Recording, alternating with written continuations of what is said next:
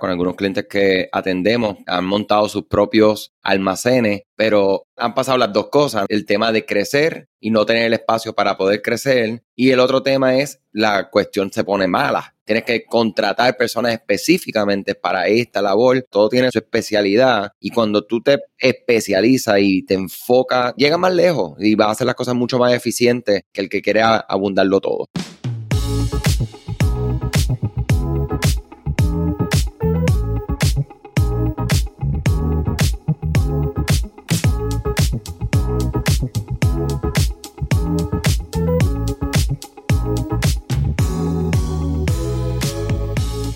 Bienvenido a otro episodio de e-commerce con Shopify. Mi nombre es Andrés. Siempre un placer compartir por acá en este espacio que hacemos, ¿verdad? Con mucho entusiasmo ya. Vamos para cerca de cuatro años, o sea que siempre agradecido por el tiempo que le dedican a este podcast y bien contento porque hoy tengo compañía, no estoy solo. Este formato de, podcast, ¿verdad? Donde a veces estoy yo, a veces está Obed, a veces estamos los dos. Y en esta ocasión, pues me acompaña Max Trujillo, que es el cofundador de Paletize, ubicado en Miami, que lo conocí eh, la semana pasada, un espacio de coworking que no solamente es eso, este, es un lugar donde provee espacios para trabajar, ¿verdad? Como un coworking, pero también espacios para tener tu eh, mercancía, logísticas, este, muchas cosas ahí que yo no voy a hablar mucho porque tenemos a Max presente y él nos podrá explicar mejor. Y gracias antes que nada, Max, por tu tiempo y cómo tú te encuentras.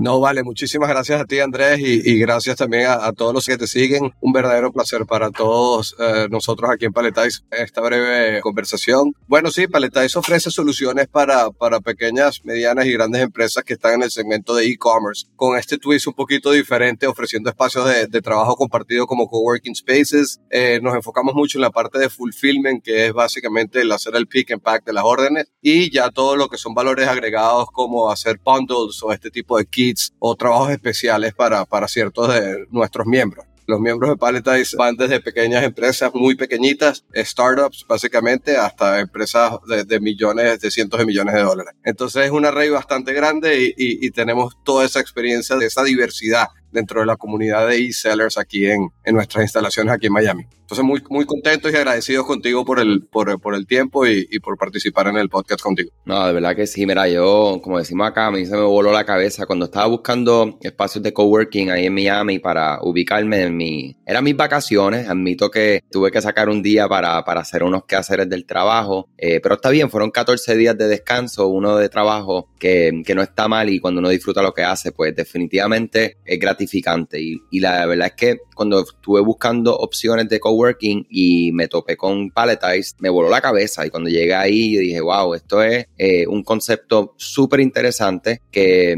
como mencionas y, como yo pude ver, ¿verdad? Que te agradezco el, los dos tours. Primero me lo dio una de las integrantes del equipo y luego entonces conocí a Mats y otra parte de su equipo y, me llevó por todos los espacios. Un espacio para hacer eventos también, que pronto vamos a estar eh, haciendo unos inventos allá en Miami la verdad es que el mundo de la logística, lo que es logística y pagos, son de lo más necesarios, ¿verdad? Dentro del e-commerce. Y me encantaría, con la experiencia que tú tienes, que me puedas hablar un poco de tu punto de vista y experiencia, cómo funciona la logística en un e-commerce, qué, debe de ellos pensar, cuáles tú has visto que son los errores eh, que han cometido una y otra vez, ¿verdad? Y, para que podamos ir aprendiendo de, esos errores y, y cualquier consejo que tengas del mundo de la logística. Claro, claro, claro. Definitivamente eh, hay que considerar muchos factores cuando estás eh, vendiendo por internet, vendiendo online. Eh, en ellos, bueno, obviamente al, momento de escoger tus productos, si son muy densos en cantidades de referencias de SKUs, este, si son pocos, obviamente los volúmenes, el, peso y las dimensiones del producto es importantísimo, ya que obviamente los costos asociados al, transporte y al envío de las órdenes, obviamente va a afectar de una manera importante tu resultado. E, eso yo creo que es un factor determinante para ver qué producto vas a vender o si ya estás vendiendo ese producto, buscar las alternativas más económicas en cuanto a transporte, ya que bueno, como sabes, las expectativas del consumidor es tenerlo en, dos días este, este mal necesario de, de Amazon que nos, nos, nos, inculcó ahora de, incluso eh, esperarlo el mismo día. Entonces, claro, e, ese, esa costumbre que ya tiene el consumidor de e-commerce del transporte va, va, a afectar bastante eh, a tu negocio en, en, que tienes que despachar las órdenes a tiempo, que tienes que entregárselas al carrier tienes que tener las integraciones adecuadas para poder generar esos tracking numbers y la automatización para que notifiquen a sus clientes de que ya la orden ha sido enviada. Yo creo que hay muchos retos en, en la parte que, que, te hablaba de transporte. Yo creo que ahí es uno de, las, de los pain points más, más importantes los cut-off times de, centros de fulfillment como Palletize también es algo que tienes que tomar en consideración para poder trasladarlo a tus uh, políticas de envío. Esas políticas de envío las tienes que tener bastante claras en tu página web y que el consumidor sepa que cuando tú colocas una orden después de las 2 de la tarde va a ser enviada el día siguiente. Ese tipo de cosas tienen que tenerla bastante transparencia y esta transparencia yo creo que es bastante positiva tanto para el vendedor como para el comprador, ¿no? Claro, mira, y, y eso es una de las cosas que continuamente nosotros lo vemos, ¿verdad? Cuando estamos optimizando páginas de producto, páginas online, es precisamente la mayor cantidad de información. Vemos una y otra vez tiendas en línea que le pasan por encima a la página que habla acerca de sus políticas de envío, ¿verdad? O más que las políticas, es cómo hacen los envíos para establecer esas expectativas. Correcto. Estas secuencias de notificaciones, ya sea por el medio, ¿verdad? Nosotros pues trabajamos mucho lo que email y SMS, pero podría ser WhatsApp, podría ser el medio que sea, Messenger, que pueda darle ese seguimiento a las personas acerca de qué, o sea, dónde está mi orden, ¿verdad? Es la pregunta más común. Y como tú bien dices, el Amazon, ¿sabes? Yo que estuve acá en Puerto Rico, tenemos Amazon Prime, pero el Amazon Prime nos llega cuatro a seis días. Esa es la expectativa que tenemos acá. Mi niño necesitaba una máquina de, de albuterol para poder darse las terapias. La pedí a las nueve de la mañana y a las una de la tarde estaba en mi casa en casa de mi hermano. Y yo decía, ¿cómo competir con esto? Pues claro, pues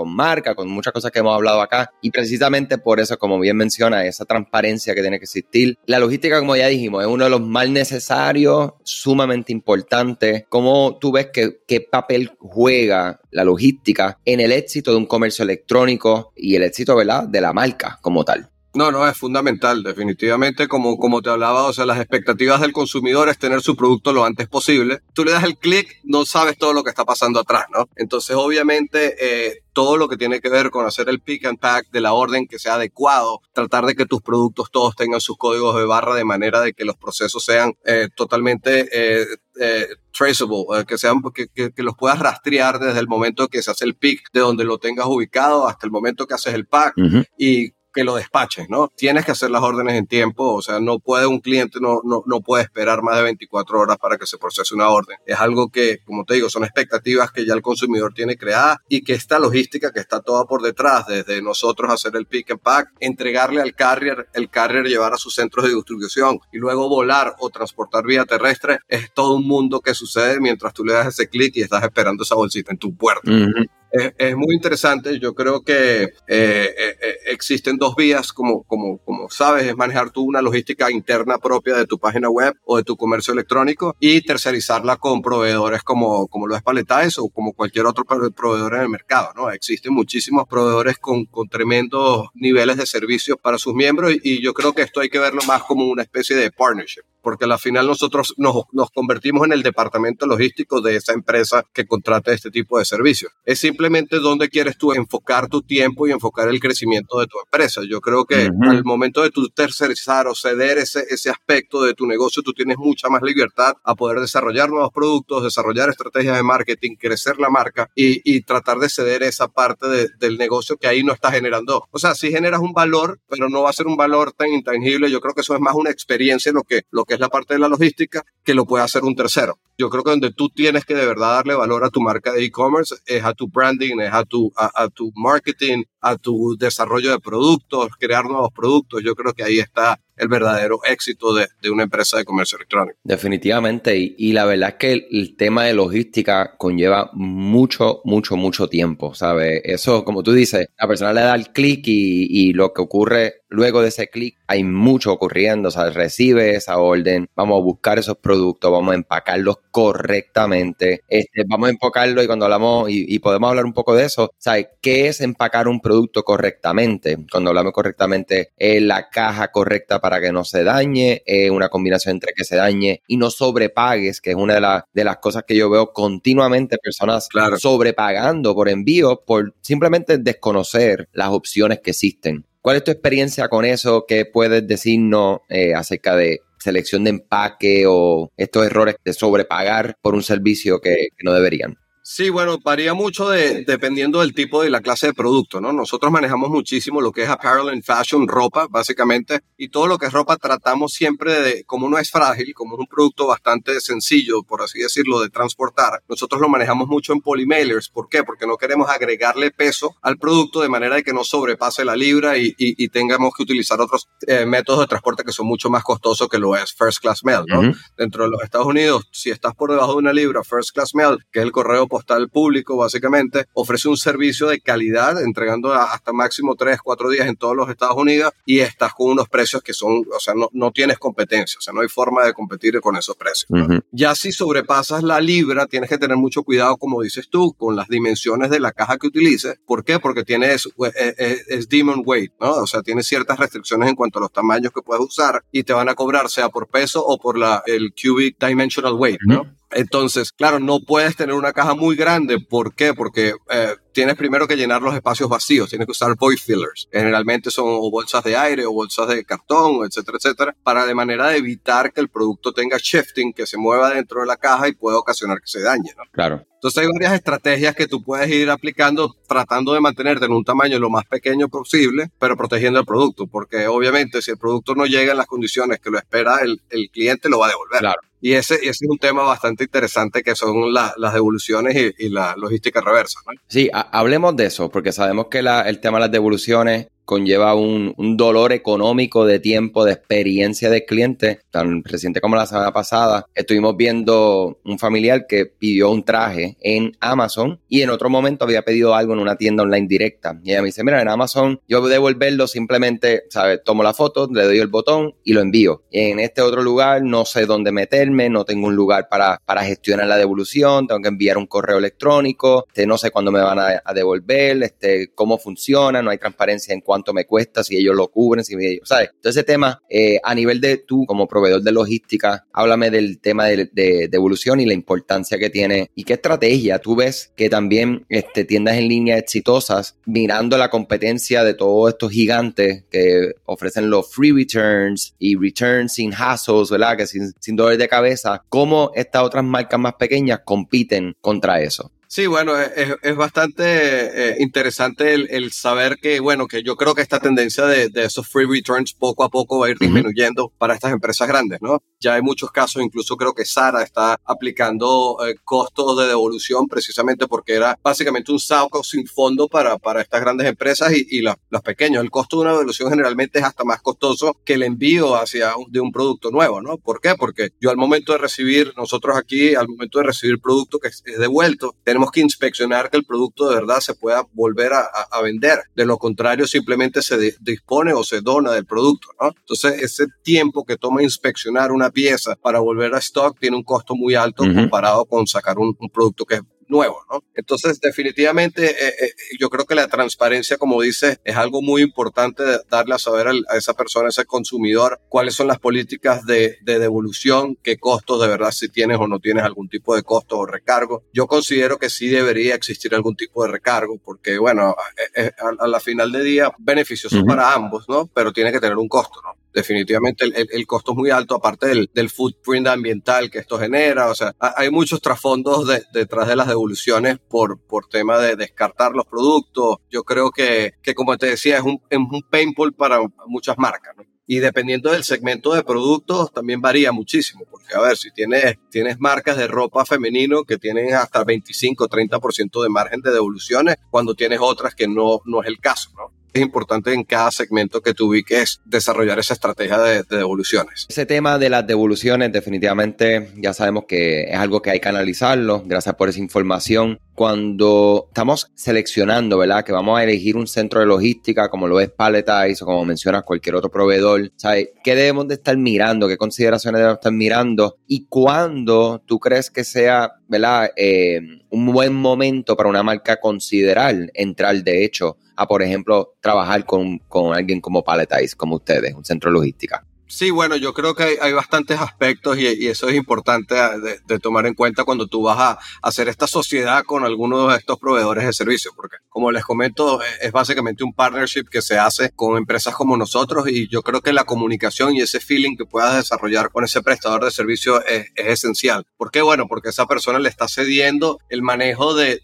básicamente el corazón logístico de tu empresa y, y la experiencia que tiene el cliente al recibir su mercadería, como viene presentada, etcétera etcétera. Entonces, yo creo que es importantísimo primero tratar de conocer varias opciones en el mercado, analizar esa relación y ese customer service que, experience que le puede brindar uno de estos proveedores de servicios. Yo creo que eso es, es esencial, esos niveles de comunicación que tú puedas tener con el proveedor de servicio. Pero bueno, aparte de eso está eh, es que, que, tan escalable, o sea, que, que, tan grande sea su posicionamiento en, en, su warehouse. ¿Por qué? Porque bueno, si tú creces de una manera muy acelerada y no tienen el espacio físico, eso puede también tomarte, te puede ayudar a, trancarte un poquito tu crecimiento. ¿Por qué? Porque no tienes la, capacidad para crecer. Claro. Entonces yo creo que un sweet, un sweet spot para, para un e-seller es alrededor de 75 órdenes hacia arriba. Si estás manejando más de 75 órdenes hacia arriba, yo creo que ya puedes empezar a considerar utilizar un, 3PL o un Fulfillment Center. ¿Por qué? Porque te va, te va a permitir enfocarte en seguir escalando y creciéndose ese, ese negocio que, que ya estás probando que es exitoso. Entonces,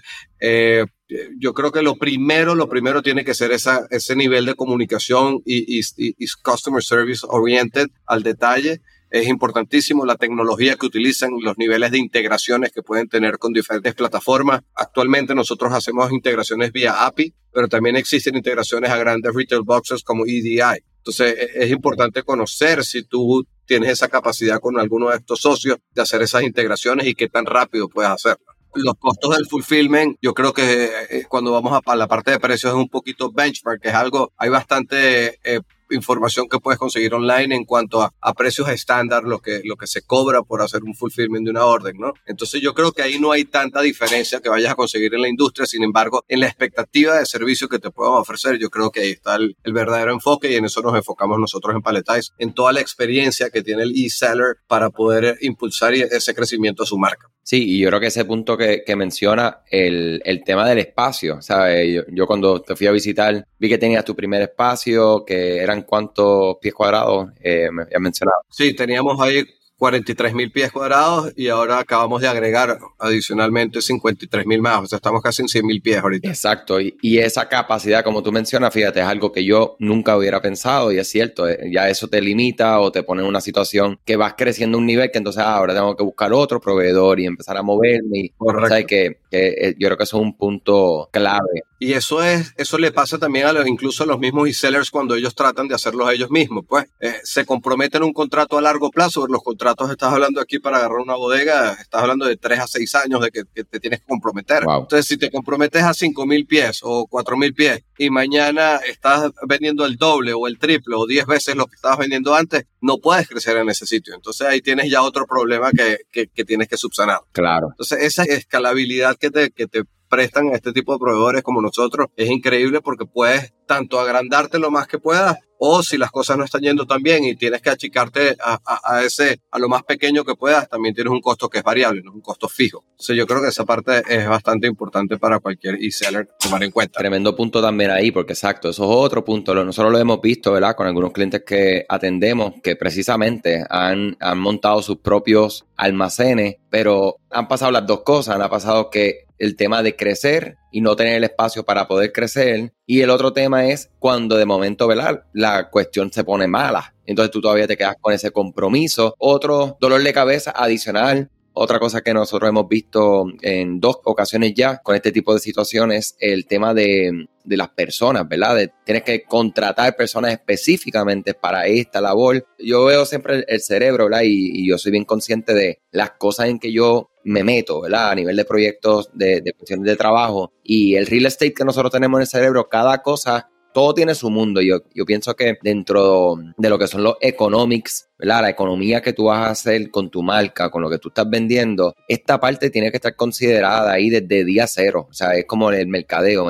Vemos que constantemente las personas invierten muchísimo en desarrollar el producto, desarrollar una marca, desarrollar la tienda, desarrollar el contenido de alto valor y después le queda nada de dinero para mercadear, para amplificar, para crecer realmente. Y es pobre planificación de, cómo tú vas a manejar ese presupuesto y cómo tú vas a también seleccionar ese producto y que ese producto, qué precio le vas a poner y que te dé suficiente para poder este, tener todo esto cubierto sea hoy o como tú dices, cuando ya llegues a las 60, 75 órdenes al día, que ya empieza a hacer sentido eh, delegar esta parte de la operación ampliando un poquito esa parte, yo creo que eh, uno de los de, de, esas ambiciones que hemos visto incluso es que miembros que, que, les va buenísimo manejando su operación logística simplemente no tiene peace of mind. Ese peace of mind también tiene un, un, valor increíble porque, o sea, ellos ya la gente cada vez más quiere tener esa, esa, esa balanza entre lo que es la vida familiar y lo que es la vida del trabajo. Y si estás enfocado en vender, en hacer el fulfillment, tu vida familiar también se va acabando. Entonces, ese tipo de libertades hemos, hemos visto muchos e-sellers que eran incluso exitosos haciéndolo ellos mismos, eh, la parte logística, decidieron simplemente ceder, dar un paso en ese aspecto que no le aportaba tanto valor a su operación como la parte de la venta y cederlo a un tercero porque definitivamente no tenían espacio tampoco a, nivel personal. Nos ha ocurrido bastantes veces, es bastante interesante. Sí, sí, es que es mucho trabajo, ¿sabes? los que ya están vendiendo saben, saben lo que es el tema de, manejar una sola orden, imagínate ya 50, 75, 200 órdenes eh, diarias. Eh, mencionaste tecnología, integraciones, la importancia que eso tiene que se conecte. Eh, nosotros, la mayoría de nuestros clientes utilizan Shopify, utilizan BigCommerce, WooCommerce. ¿Cuán importante es esto en tu proceso de logística y por qué esto es importante? No, es, es, vital, es vital primero para esa transición de la orden, de, de, poder ceder esa orden que es automático. Todo este proceso ocurre live. Cuando una persona hace clic, automáticamente esa orden viene a través de la integración a nuestro sistema de, de control de inventario, de Warehouse Management System. Y básicamente eso activa a nuestros pickers a salir a buscar esa orden a los anaqueles, a los espacios donde se almacenan y despacharla. ¿no? Es el corazón de toda la operación del warehouse. El Warehouse Management System para nosotros es invaluable. ¿Por qué? Porque también tenemos el control del inventario tuyo. Entonces nosotros hacemos inventario cíclico, tratamos de asegurarnos de que obviamente lo que tu página dice que tienes eh, disponible para la venta sea efectivamente lo que tienes. Es una experiencia terrible que te hagan un clic cuando te dice que quedan dos disponibles y resulta que no tenías ninguno disponible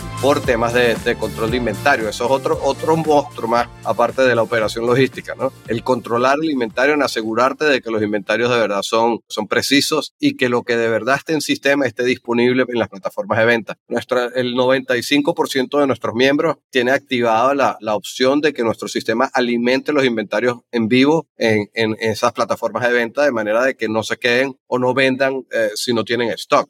Sin embargo, hay otro modelo de negocio que es un modelo un poquito más diferente cuando no controlas tú tanto el inventario, sino haces un dropshipping, te colocan la orden, eh, nosotros no tenemos el inventario, entonces recibimos el inventario y luego despachamos. Pues eh, eso existe también, pero es bastante pequeño, es obviamente mucho más complicado y las expectativas del, del consumidor tiene que estar bastante claro porque el producto no va a poder ser despachado el mismo día o el día siguiente. Va a tomar cuatro o cinco días para poder recibir esa mercadería y después despacharlo. Pero, pero sí existe, pues existe, existe la opción. Sí, y, hubo algo que me, que me mostraste allá cuando estuve contigo, el tema también que la integración de tecnología para poder ver cuando hay un algo, una, una reclamación inclusive de la orden y que queda eso grabado. O sea, esa, esa integración de tecnología y poder ver y poder mostrar, ¿verdad? A tu cliente, no me vino al final, pero el cliente de Palletize, mira, sí, se, se pusieron, se colocaron los dos productos dentro Tú quieres que cada parte de tu negocio corra lo más eficiente posible, llevarte la gente que está enfocada 100% en esa parte.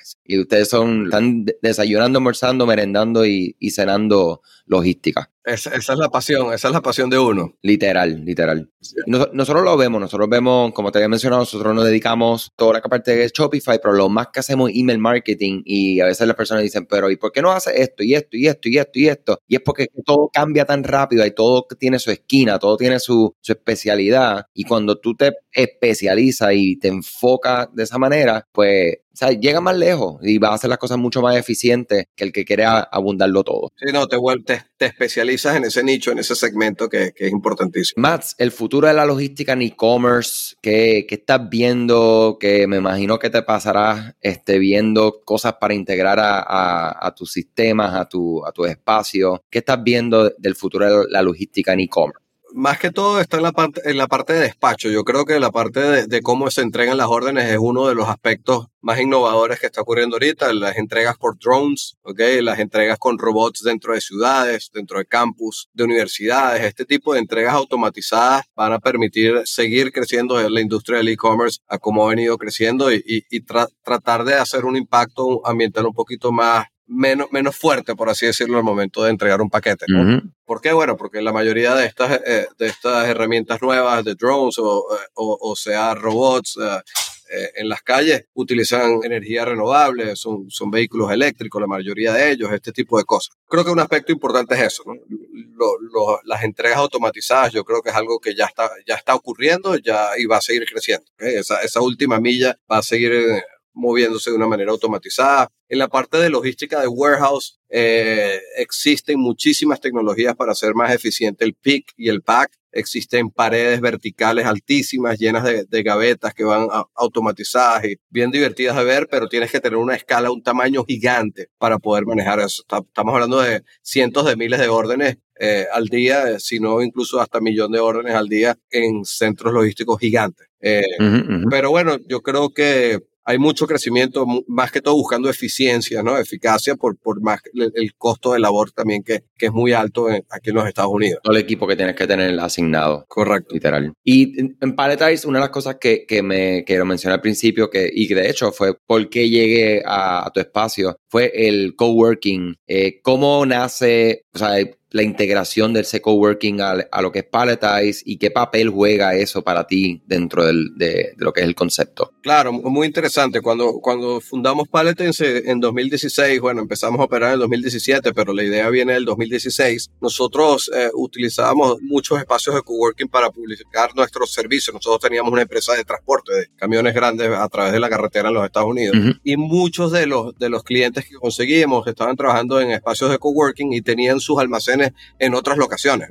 Entonces, bueno, siempre estaba esa constante queja de que tengo que hacer el commute a ir al, almacén y, tal, e, e, era en otro sitio, ¿no? Entonces nosotros obviamente nos preguntamos por qué no puede existir una solución donde tengas espacios de oficinas compartidas, una comunidad de, vendedores y compartamos también la parte logística en el mismo sitio. Eso sí, la parte logística tenía que estar al mismo estándar del coworking y, y eso es un, foco claro de lo que es Paletize. O sea, si tú entras al almacén, te das cuenta que no es un almacén común que vas a conseguir pallets tirados o cosas, sino más bien tenemos una atención bastante dedicada al detalle y tratar de llevar eh, la parte de la logística al mismo estándar de lo que es un coworking space, que, que era, bueno, en, aquel momento, 2017, era el momento de WeWork, el crecimiento gigante de todas estas comunidades de coworking, que yo estoy seguro va a seguir creciendo, es un mercado gigante, eh, es algo que todos necesitamos y aparte que más bien que trabajar dentro de una comunidad donde todos nos potenciamos, nos ayudamos, hacemos sinergia, tratamos de desarrollar ese crecimiento en conjunto, ¿no? Como una comunidad. Yo creo que eso es importante. Entonces, sí, quisimos, quisimos hacer ese merge de las dos cosas y, gracias a Dios ha, funcionado mucho y es algo que estamos planteando expandir ahorita la parte del coworking un poco más de lo que tenemos. Qué chévere. Sí, no, y, y, eso mismo, como tú dices, la parte, o sea, uno, eso mismo, poder tener, estar trabajando y vendiendo y simplemente entrar por una puerta, sacar una cita contigo con uno de los muchachos del equipo y ir y ver tus productos y poder este, conectarse. O sea, para nosotros, ¿verdad? Que experimentamos muchísimos coworkings, pero muchas veces es eso, son coworkings de, hay de todo, ¿verdad? Hay un ingeniero, hay asistentes virtuales, de todo, y un lugar donde todos tengan de una manera u otra eh, una, unos mismos objetivos y una misma forma de hablar y conexiones y demás, eh, yo lo vi interesantísimo, o sea que excelente. Mats, ¿cómo te consiguen? Si alguien está interesado en información acerca de Paletize. Muy sencillo, nuestra página web que es www.paletize.us.us. Eh, si no, también nos pueden enviar un correo electrónico a info, info, info de información, arroba paletize.us ¿ok? Nos pueden seguir en Instagram en arroba paletizefl, Paletize Florida, FL, ¿ok? Y con mucho gusto, si nos quieren agregar a LinkedIn, nos, estamos en LinkedIn también, me pueden agregar personalmente también a mi eh, Max Trujillo, es mi LinkedIn. También me pueden incluso escribir directamente a mi correo personal, max.paletize.us. Y la idea es tratar de desarrollar este tipo de, de, de partnerships y ayudar a crecer juntos. Nosotros sabemos que si nosotros hacemos bien nuestro trabajo y, y, en conjunto ellos van a crecer, eh, nuestros miembros van a crecer y nosotros vamos a crecer de su mano. Mats, gracias, gracias por, por el tiempo, por compartir un, un poco de, de, lo mucho de seguro que queda por hablar y este, vamos a estar incluyendo esa información que Matt eh, compartió ahí también en las notas del episodio. O sea que, que nada, agradecido nuevamente y ya saben, estamos ahí planificando ahora, eh, antes que se acabe el año, volvemos para Miami y vamos a estar haciendo un invento ahí, o sea que pendiente por ahí para ese anuncio. Claro. Y también aprovecho para invitar a todo el mundo a nuestra presentación de caso de estudio junto a Clavio, que vamos a estar presentando lo que estuvimos haciendo con eh, la tienda en línea de Leo Messi y también no solamente qué hicimos, sino cómo lo logramos para que tú lo puedas replicar y, entender alguna de, las de, las partes, ¿verdad? De, de, todo el trabajo que se hizo en tu propia marca. También esa información va a estar aquí en las notas de este episodio. Hasta la próxima y nuevamente Mats y a todo el equipo de Paletize, muchas gracias. Muchísimas gracias.